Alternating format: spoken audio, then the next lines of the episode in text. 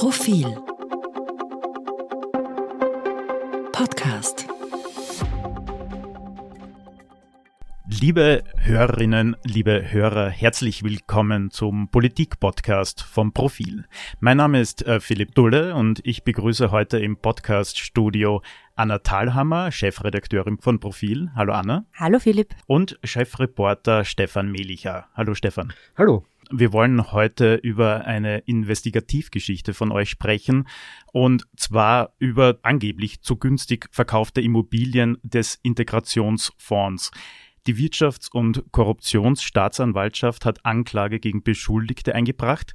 Könnt ihr ganz kurz mir erläutern, wie da der Stand der Dinge ist? Also das, diese Anklageschrift äh, ist tatsächlich äh, vom Umfang her ganz, ganz außergewöhnlich. Wir reden da von fast 900 Seiten, ist die stark. Äh, sie richtet sich gegen fünf Beschuldigte und äh, zwei sozusagen mitbeschuldigte Unternehmen. Und ähm, der Stand ist der, die Wirtschafts- und Korruptionsstaatsanwaltschaft schickt diese Anklageschrift ans Gericht. Äh, dann werden die Beschuldigten verständigt, das ist geschehen und die haben dann eine gewisse Frist, in der sie einen Einspruch erheben können. Das haben auch mehrere Beschuldigte in diesem Fall getan. Jetzt liegt dann der Ball beim Oberlandesgericht in dem Fall und das entscheidet, ob die Sache tatsächlich vor Gericht gehen wird oder nicht. Bis dahin weiß man das noch nicht ganz fix. Was hat denn das Ganze möglicherweise mit Ex-Kanzler Sebastian Kurz zu tun? Manchmal hat man das Gefühl, alles hat was mit ihm zu tun. Nein, es gibt ähm, eine Person, die ähm, einer der Hauptangeklagten ist und selbige Person hat sich auch als Grundzeuge gegen Sebastian Kurz angedient. Es handelt sich um einen ehemaligen Geschäftsführer des Integrationsfonds, der sozusagen einerseits laut Anklage für, die, für den zu billigen Verkauf mhm. federführend mhm. verantwortlich sein soll und der andererseits äh, behauptet, dass Gelder des Integrationsfonds äh, dafür genutzt wurden, dass Sebastian Kurz für sich in seinen ersten Anfängen in der Spitzenpolitik ähm, das für sich genutzt hat, es für Werbung genutzt hat, ähm, dass das Öffentlichkeitsbudget quasi mehr der Partei zugute gekommen sein soll, denn dem Integrationsfonds. Was sagt äh, Sebastian Kurz eigentlich zu diesen Anschuldigungen?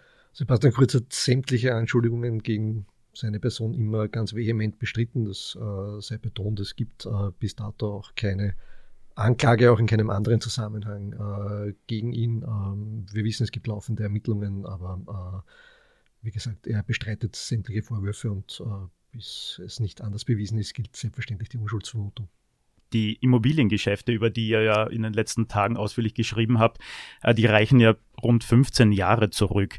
Warum dauert so eine Aufarbeitung eigentlich so lange? Das ist in diesem Fall schon beachtlich. Also äh, losgegangen ist es eigentlich in diesem Fall mit einer Rechnungshofprüfung. Also mhm. diese Immobiliengeschäfte, ist, zum einen geht es um Verkäufe von Häusern, Wohnhäusern und, und Wohnungen. Zum anderen geht es um die Einmietung, äh, wiederum umgekehrt äh, in, in eine Immobilie, die äh, laut Vorwurf zu teuer erfolgt sein soll. Diese Geschäfte hat sich schon der Rechnungshof mal angeschaut. Äh, und äh, zwar ist der Rechnungshof im Jahr 2015 bereits in einem Bericht sozusagen hierzu zu kritischen Feststellungen äh, gelangt und hat diese Geschäfte eben, eben schwer kritisiert. Daraufhin gab es dann Anzeigen, unter anderem eine von der damaligen grünen Nationalratsabgeordneten Gabriela Moser. Und das hat dann äh, die, wiederum die Wirtschafts- und Korruptionsstaatsanwaltschaft letztlich auf den Plan gerufen, die äh, das dann auch in strafrechtlicher Hinsicht untersucht hat. Und äh, auch das äh, dauert jetzt mittlerweile schon wieder fast acht Jahre. Es, es wurden offensichtlich äh, Daten ausgewertet, also es hat Hausdurchsuchungen gegeben, es wurden Daten ausgewertet. Man ist verschiedenen Spuren nachgegangen, teilweise bis nach Liechtenstein, äh, die sich jetzt, was diesen konkreten Vorwurf betrifft, nicht erhärtet haben, mhm. aber die trotzdem, um ein Gesamtbild zu zeichnen, in die Anklageschrift mit aufgenommen äh, wurden. Und dann dürfte es zuletzt doch ein bisschen länger gedauert haben, bis man fertig wurde mit der Anklageschrift. Ähm, die soll, so haben wir gehört, ähm, zweimal den Weg durch die Oberbehörden äh, gegangen mhm. sein, weil äh, das Ministerium zunächst einmal da noch Korrekturen verlangt hat von der Staatsanwaltschaft. Weiß man eigentlich, wie viel Schaden da eigentlich durch diese Geschäfte entstanden ist? Das weiß der Stefan besser als ich, weil der hat sich ausgerechnet, es sind mehrere Millionen.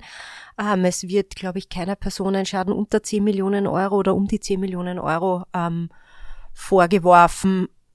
Genau, darum geht's. Betonen muss man, es ist natürlich äh, der Vorwurf der Staatsanwaltschaft, das ist kein bewiesener Schaden bisher.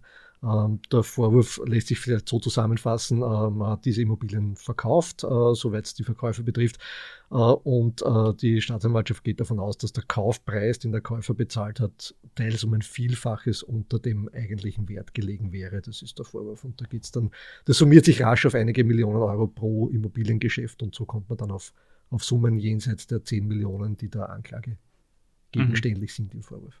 Vielleicht auch dazu zu sagen, dass die Häuser des Integrationsfonds auch in einem nicht besonders guten Zustand waren. Grund dafür ist, dass dort ähm, Flüchtlinge untergebracht wurden, die mhm. wenig äh, Miete bezahlt haben. Und dann sozusagen ist wenig Geld da, um zu sanieren. Das war laut Argumentation des Integrationsfonds auch der Grund, warum man diese Immobilien schließlich veräußert hat, weil es in der Erhaltung einfach äh, zu teuer geworden ist und man sich das nicht mehr leisten konnte oder wollte. Ihr habt es schon gesagt, es geht da um äh, fünf Beschuldigte, die vor Gericht gestellt werden sollen. Ähm, unter anderem äh, der von dir schon angesprochene ehemalige Geschäftsführer. Aber was weiß man eigentlich sonst von den Beschuldigten oder weiß man überhaupt irgendwas? Naja, wir, wir wissen natürlich sehr viel von diesen Beschuldigten, weil wir die Anklageschrift äh, gelesen haben. Wir können äh, leider nur einen Bruchteil davon äh, öffentlich machen oder sagen, weil, ähm, wir, wir haben uns da medienrechtlich äh, kundig gemacht, äh, die Vorgänge selbst so lang zurückliegen, dass die Personen, um die es da geht, heute, zumindest zum jetzigen Zeitpunkt, wohl nicht als Personen des öffentlichen mhm. Interesses anzusehen wären.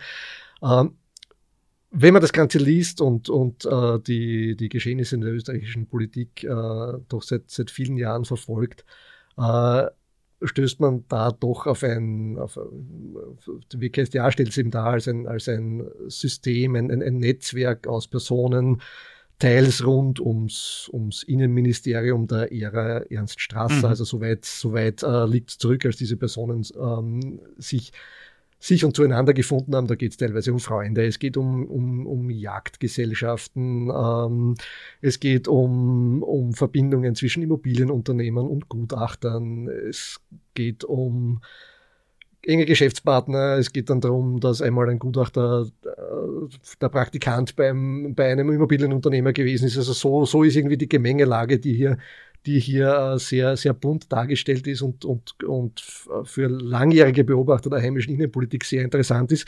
Wir werden sehen, äh, falls das Ganze vor Gericht geht, ähm, ob irgendwann da der Zeitpunkt kommt, sozusagen, wo man die Personen auch näher bezeichnen kann und, und näher öffentlich machen kann.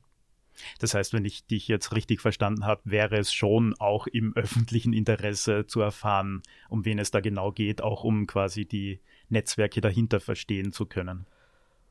Aus meiner Sicht ja, aber es ist eine juristische Abwägung sozusagen, mhm. äh, ob da dann im konkreten Fall der Persönlichkeitsschutz äh, dieses Interesse überwiegt und gerade in, in Strafverfahren und im strafrechtlichen Ermittlungsverfahren gilt ein erhöhter Persönlichkeitsschutz. Und da wir ja eben nicht wissen, ob die Angelegenheit tatsächlich vor Gericht gehen wird, also es könnte mhm. ja sein, dass einer der Einsprüche Erfolg hat beim Oberlandesgericht und dass das nie öffentlich verhandelt wird, äh, ist es jetzt äh, wohl noch zu früh, äh, da eben einzelne der durchaus interessanten Beschuldigten oder auch der sonstigen Personen, die da drinnen vorkommen in der Anklageschrift, auch wenn sie nicht beschuldigt sind, äh, jetzt groß vor den Vorhang zu holen. Es ist ein bisschen eine Causa für Politik-Nerds, wie wir das sind. Ich habe in, in einem eurer Texte die schöne Formulierung gelesen, dass äh, WhatsApp-Gruppen quasi die neuen Jagdgesellschaften sind. Äh, das fand ich sehr treffend. Ja, man muss sich natürlich die Frage stellen, ähm, zum einen einmal, äh, ist, ist Freundschaft an sich äh, verdächtig? Nein, ist sie wohl nicht. Äh, es gibt viele Leute, die miteinander befreundet sind, die vielleicht beruflich parallele, miteinander verwobene Karrieren haben. Dass die miteinander dann auch Geschäfte machen, ist per se erst einmal wahrscheinlich nicht so außergewöhnlich und auch nicht verwerflich.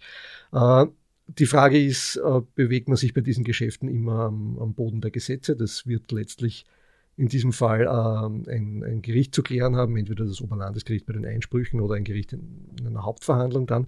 Äh, aber was man schon sieht, es gibt ja eine, eine enge Vernetzung über im konkreten Fall sind es Jagdstammtische gewesen. Mhm. Und, äh, und man muss sich die Frage stellen, äh, wie ist es eigentlich heute sozusagen? Also ist diese, diese Verhaberung, wie man es auch nennen könnte, ist die weniger geworden im Laufe der Zeit?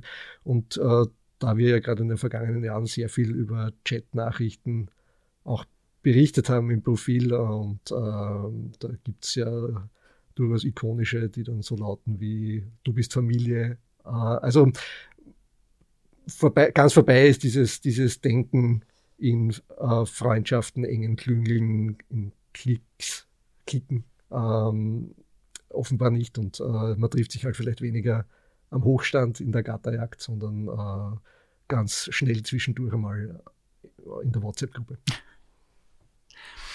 Ihr habt es schon erwähnt, äh, mehrere Beschuldigte haben ja Einspruch äh, gegen die Anklageschrift erhoben.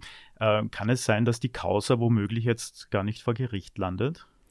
Ja, das kann theoretisch und auch praktisch möglich sein. Allerdings ist es meistens so, dass es trotzdem verhandelt wird. Also diese Einsprüche haben eine Chance von, ich habe mich ein bisschen kundig gemacht bei Anwälten, die sagen so, naja, 20 Prozent. Mhm. Ähm, schauen wir mal.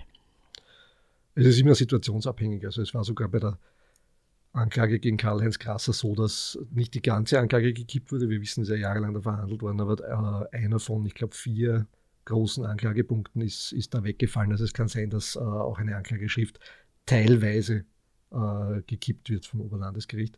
Auch wenn die Sache vor Gericht geht, ist natürlich nicht gesagt, dass das Ganze mit Schuldsprüchen endet. Es gibt ähm, gerade was, wenn man so will, das politische Milieu betrifft, in dem diese Anklageschrift spielt, äh, gibt es einen, einen nicht unähnlich gelagerten Fall, der äh, vor einiger Zeit äh, verhandelt wurde und mit Freisprüchen endete. Da ging es um den sogenannten äh, Wiener Stadterweiterungsfonds.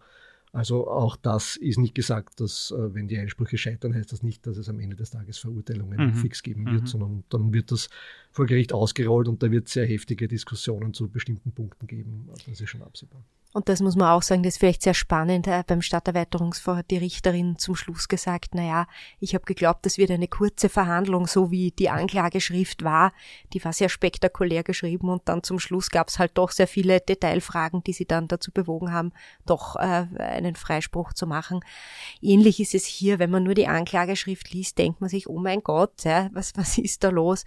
Wenn man sich ein bisschen in den Akt hineinarbeitet, merkt man schon, da gibt's Punkte, die werden wahrscheinlich strittig werden, ist dann doch nicht so einfach zu beantworten. Und wir gehen davon aus, dass sollte es vor Gericht landen, es da zu einigen Punkten doch recht heiße Debatten geben wird, wie das dann zu werten ist. Was kann man jetzt so abschließend noch von dieser Causa ÜIF äh, über Österreich eigentlich lernen? Und ist, ist Österreich auch lernfähig vielleicht? Ja, also es ist eben dieser, dieser Aspekt mit, der, mit der Verhaberung, die manchmal doch äh, überhand nimmt oder ähm, und, und gegebenenfalls auch Linien überschreitet, sei es jetzt nicht zwingend strafrechtliche Linien, aber doch äh, Linien, wo man sagt, das, das tut jetzt vielleicht der Sauberkeit in der Republik nicht mhm. mehr gut. Ähm, es ist äh, für, für mich in der Rückschau sozusagen ein, ein bisschen zu sehen. Also wir, wir reden da von Vorgängen, die in Wahrheit beginnen vor ungefähr 20 Jahren, mhm. als, als äh, die Personen, die da teilweise jetzt angeklagt sind, noch in Machtpositionen waren, äh, in ihre Jobs gekommen sind. Ähm, es sind seither doch äh, einige Skandale ins Land gezogen äh, und ein, ein, bisschen muss man schon sagen, es, es hat sich mit manchmal gab es mitunter kurzfristige Auswirkungen, äh, aber so dass im, im Großen und Ganzen äh, irgendwie sich die Mentalität geändert hätte, glaube ich nicht. Und das betrifft im, im konkreten Fall betrifft es ÖVP-nahe Kreise, aber es betrifft beileibe nicht nur mhm. die ÖVP natürlich. Man sieht schon sozusagen, dass sich, dass sich die Mächtigen, die zu einer gewissen Zeit unter Anführungszeichen am Futterdruck stehen, äh, sehr, sehr zurückhalten müssen, um nicht über Gebühr hineinzugreifen und manche schaffen das offenbar nicht. Ich sage noch was ganz Ketzerisches. Das Wort Verhaberung kommt von Haberer. Und irgendwie fällt es auf, in diesem wie auch in anderen Antikorruptionsermittlungen. Meistens betrifft es komischerweise nur Männer und Männermachtkreise. Ich kann mir überhaupt nicht erklären, warum es so ist, aber es fällt halt auf. Dem kann ich nicht widersprechen. Das lassen wir jetzt einmal einfach so stehen. Liebe Anna, lieber Stefan, vielen Dank äh, für eure Zeit. Liebe Hörerinnen, liebe Hörer, vielen Dank fürs Zuhören. Ich möchte Sie zum Schluss äh, noch auf eine Abo-Aktion hinweisen, die wir jetzt im Sommer noch fahren. Und zwar, man kann Profil jetzt zehn Wochen lang für nur 10 Euro testen. Ich glaube, das ist ein tolles Angebot. Lieber Stefan, liebe Anna, vielen Dank. Schönen Tag. Gerne, schönen Tag. Danke fürs Zuhören. Mehr zum Thema auf Profil.at.